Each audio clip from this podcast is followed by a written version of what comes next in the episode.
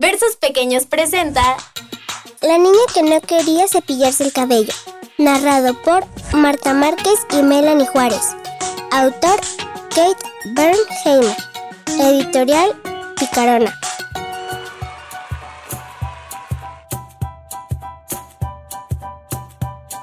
Había una vez una niña que no quería cepillarse el cabello.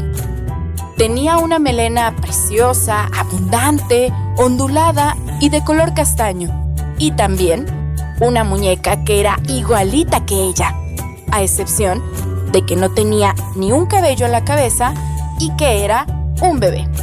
La muñeca se llamaba Babi. Cada noche, después de bañarse, la niña se colocaba un turbante en la cabeza y fingía que era una reina. A la hora de acostarse, se desenrollaba el turbante y dejaba que todo el cabello le cayera en una cascada enmarañada. No se lo cepillaba. Yo soy así, explicaba a los mayores. Después, se tumbaba en la cama junto a Babi y empezaba a soñar. Y así siguió la cosa durante muchas noches. Primero, lavarse la cabeza. Después, no cepillarse el cabello. Luego, ponerse el turbante. Y por último, soñar. Era realmente estupendo. Hasta que una noche, la niña se desenroscó el turbante y ¡madre mía! ¿Qué era eso? Un ratoncito había fijado su residencia entre unos mechones muy muy enmarañados de su melena. Todos hemos visto en los libros que cuando la gente ve a un ratón, grita y se sube a una silla. Pero la niña ya estaba en la cama y no había ninguna silla cerca. Además, había leído suficientes cuentos de hadas para acordarse de que en ellos los ratones siempre ayudan y colaboran. De modo que tan solo dijo, Hola ratón, y decidió dejar que se quedara allí. yo soy así.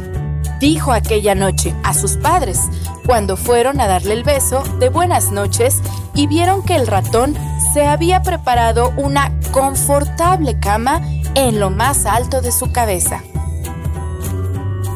A la mañana siguiente, cuando la niña se despertó, vio a otro ratón en plena mudanza.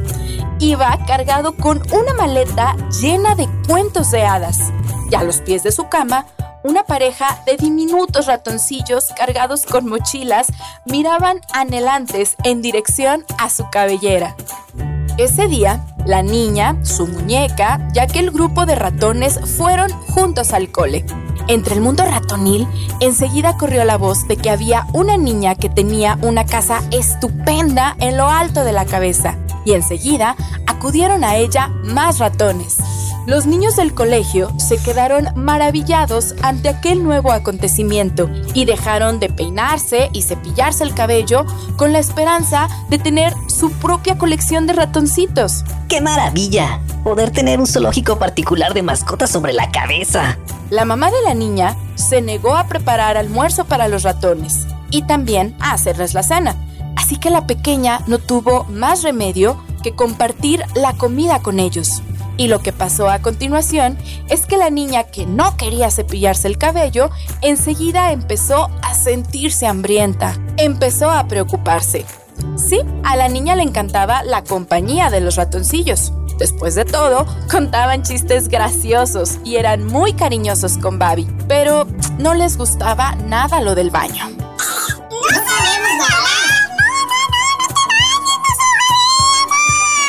Eso es una estupidez. Contestó la niña. Todos los ratones saben nadar. Lo aprendimos en el tema de los roedores. Pasaremos por alto tu insulto. Anunció solemne el rey de los ratones. Era el más grande de todos, el que había llegado con la maleta de cuentos. Pero no habrá baños. Nosotros somos así. La niña accedió para gran satisfacción de los ratoncillos. Y es que, aunque cada vez estaba más sucia, se había encariñado mucho con ellos.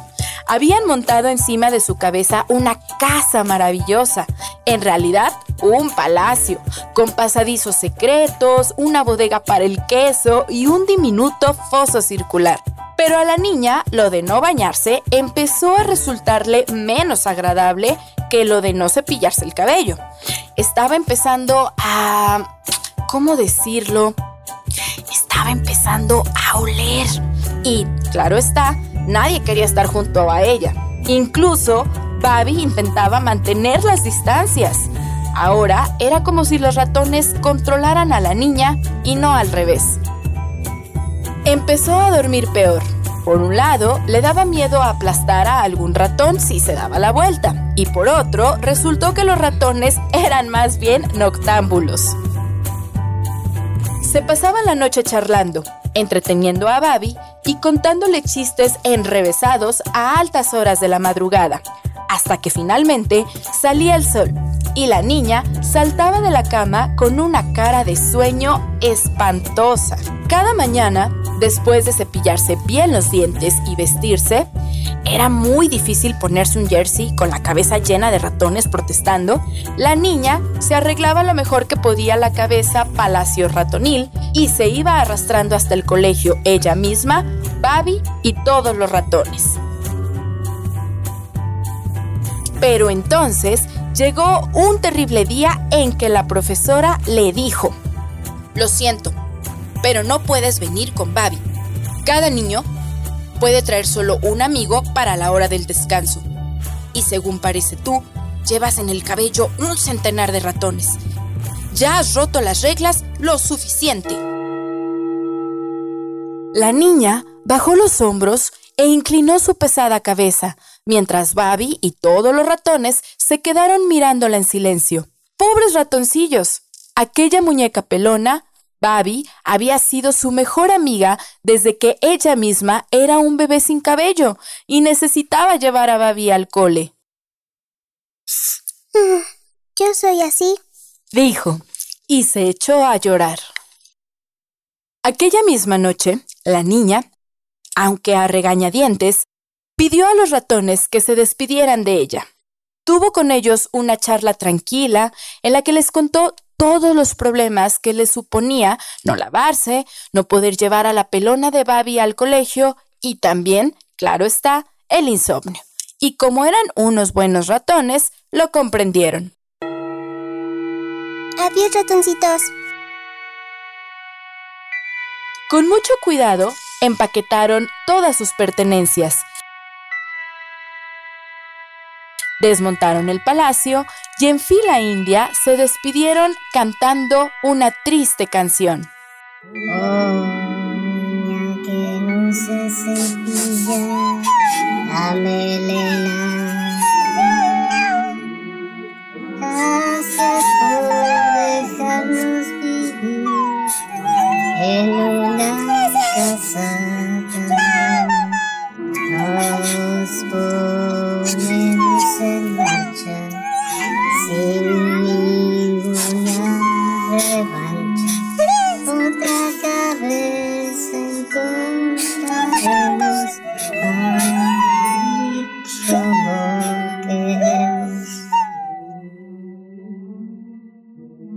Resultó que los ratones eran más buenos contando chistes que haciendo canciones, aunque, a decir verdad, contando chistes tampoco eran demasiado buenos.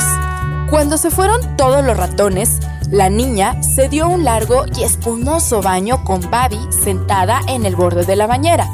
Luego se puso un camisón con un alegre estampado de ratoncillos. Le colocó uno igual a Babi y sentada en la cama se cepilló con gran satisfacción su brillante melena.